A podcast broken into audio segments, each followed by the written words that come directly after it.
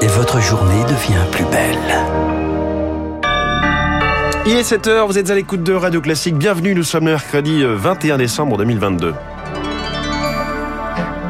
la matinale de Radio Classique avec François Geffrier. 200 000 voyageurs privés de train ce week-end, ce sont les prévisions de la SNCF à l'approche de Noël et face à une grève des contrôleurs. Le gouvernement et les républicains main dans la main, objectif d'une rencontre entre Elisabeth Borne et Eric Ciotti pour faire passer la réforme des retraites. Et puis les 2160 salariés de Gosport seront bientôt fixés. La justice se prononce aujourd'hui sur la mise en redressement judiciaire de l'entreprise. Après ce journal, la multiplication des grèves à la SNCF. Ce sera l'édito d'Étienne Lefebvre à 7h10. 7h15, les stars de l'écho avec l'homme qui est derrière vos sandwichs SNCF, vos plateaux repas, dans les avions comme à l'hôpital. Je reçois Olivier Sadran, président et fondateur de New Rest.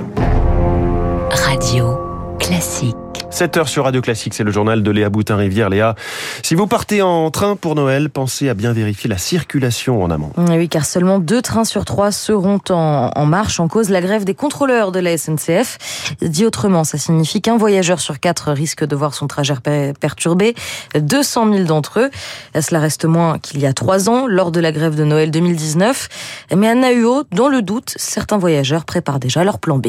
En toit de valise, Adrien et Marie-Christine attendent leur train à l'entrée de la gare. Pour le moment, pas de perturbation malgré la grève, un mouvement social qu'ils soutiennent totalement. Il y a des priorités, euh, même si mon train est annulé et que je dois rester à Paris loin de ma famille, c'est pour une cause sociale, je suis prêt à le faire. Je les comprends tellement, les contrôleurs. Après, nous, c'est vrai qu'on est retraités, on n'a plus d'enfants en bas âge, on peut se débrouiller autrement. Thibault, lui, grince des dents. Ce Toulousain a payé un nouveau billet 150 euros pour partir avant le week-end et être sûr de passer Noël en famille. Chaque année, à cette période-là, il y a cette forme de prise d'otage que je ressens vraiment comme tel. Je suis de plus en plus en colère contre la SNCF. Je trouve que les prix euh, sont tellement exorbitants pour un service euh, si pauvre euh, que je ne comprends pas. De son côté, la direction s'excuse auprès de ses usagers et dit avoir tout fait pour éviter cette grève. Christophe Fanichet est le PDG de la SNCF Voyageurs. Il assure vouloir donner des solutions. On a vraiment voulu prendre la parole de telle façon à ce que les Français puissent se reporter sur un autre train, parce qu'il y a quand même deux TGV sur trois qui circulent. Et puis je rappelle qu'il nous reste environ 120 000 places mercredi et jeudi. Et je regrette ce mouvement de grève qui fait que plusieurs Français ne pourront pas euh, prendre le train pendant le week-end. Le trafic devrait revenir à la normale lundi, mais le préavis de grève est également maintenu pour le week-end du Nouvel An. Du côté de l'énergie, GRDF et la CGT ont trouvé, eux, un terrain d'entente. Les gestionnaires du réseau de gaz en France et la centrale syndicale ont trouvé hier un accord de fin de conflit pour mettre un terme à la grève engagée il y a un mois et demi concernant le pouvoir d'achat.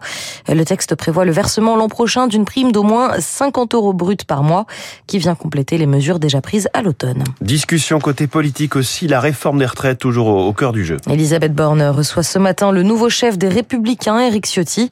Une rencontre cruciale car l'exécutif a besoin du soutien du groupe LR à l'Assemblée pour que sa réforme phare soit adoptée. Le texte doit être présenté le 10 janvier après le report de la date initialement prévue, le 15 décembre. Il ne reste donc plus que trois semaines à la droite et à la majorité pour aligner leur position, Victor Fort. À en croire les ténors de la majorité, il est inconcevable que les LR ne votent pas le texte. Le report de l'âge légal du départ en retraite fait partie de l'ADN du parti.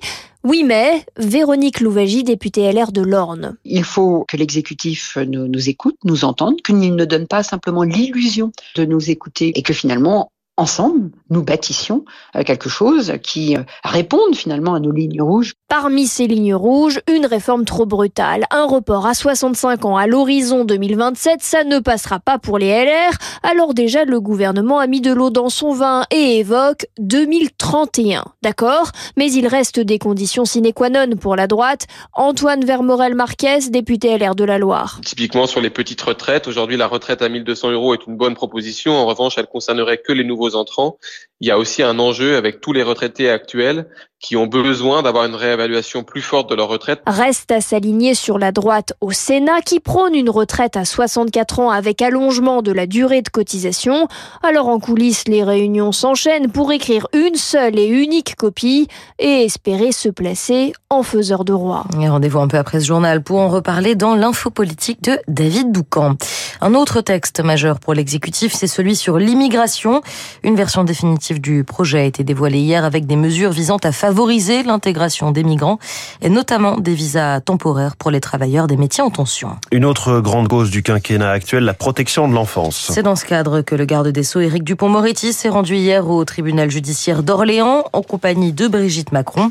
Et parmi les mesures annoncées, la multiplication des unités d'accueil et d'écoute pédiatrique où les enfants sont pris en charge par des professionnels de santé, des psychologues et des enquêteurs, le tout au même endroit.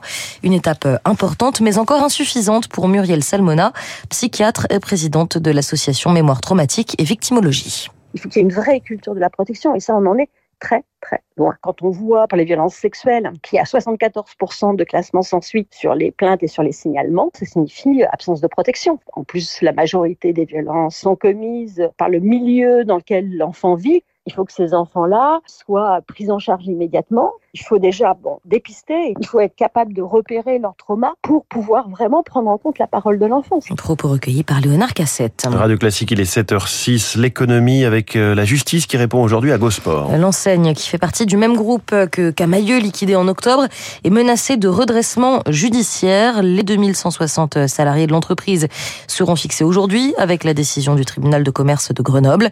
Gosport est né en 1978, mais face à une concurrence accrue, difficile pour la marque de tirer son épingle du jeu, comme l'ont confirmé des clients au micro d'Azaïs Perronin. Serge vient d'apprendre la mauvaise santé de son magasin préféré. Alors, pour être sûr de ne pas perdre ses points de fidélité, il s'est dépêché d'aller acheter des affaires pour l'hiver. Parce que j'ai une grosse cagnotte chez eux parce que j'ai acheté pas mal de choses et je me suis dit bah s'ils disparaissent, bah, je vais perdre ma cagnotte. Mais hormis Serge, peu de clients se pressent dans les rayons du magasin. Beaucoup ressortent sans achat comme Arthur, déçu par le manque de choix. Je cherchais un, du matériel d'entraînement pour du foot, euh, c'est un truc particulier, il y avait trois ballons et 40 000 maillots quoi. Mais c'est normal, c'est Westport. On a du Puma, du Nike et tout, mais euh, du matériel de sport, un tapis ou je sais pas quoi. Ça je le trouverai à Decathlon. Face à la concurrence, GoSport acheté il y a deux ans pour un euro symbolique n'a pas su se réinventer, confirme Franck Rosenthal, expert en marketing du commerce. Quand vous rachetez une enseigne qui est en difficulté, si vous investissez pas avec la concurrence qui est aujourd'hui sur le commerce, c'est extrêmement difficile. Il y a un très large leader qui est euh, Decathlon, qui ne cesse d'innover. Vous avez un deuxième concurrent qui est Intersport, qui est une enseigne aussi très dynamique. Donc je pense que ce qu'on peut souhaiter, c'est d'avoir euh, un repreneur qui euh, qui relance GoSport. Le groupe propriétaire de GoSport se dit en tout cas prêt à céder l'enseigne si une conciliation était ouverte pour éviter la liquidation.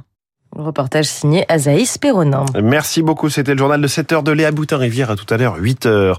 La direction de la SNCF et ses syndicats sont-ils dépassés par la base, les cheminots de terrain, l'édito éco d'Étienne Lefebvre? C'est dans un instant. Puis cette question, quel impact on s'égrève dans le train comme dans l'avion alors que le trafic est en convalescence? Olivier Sadran, président et fondateur de New Rest, est ce matin la star de l'écho. Il est 7 heures.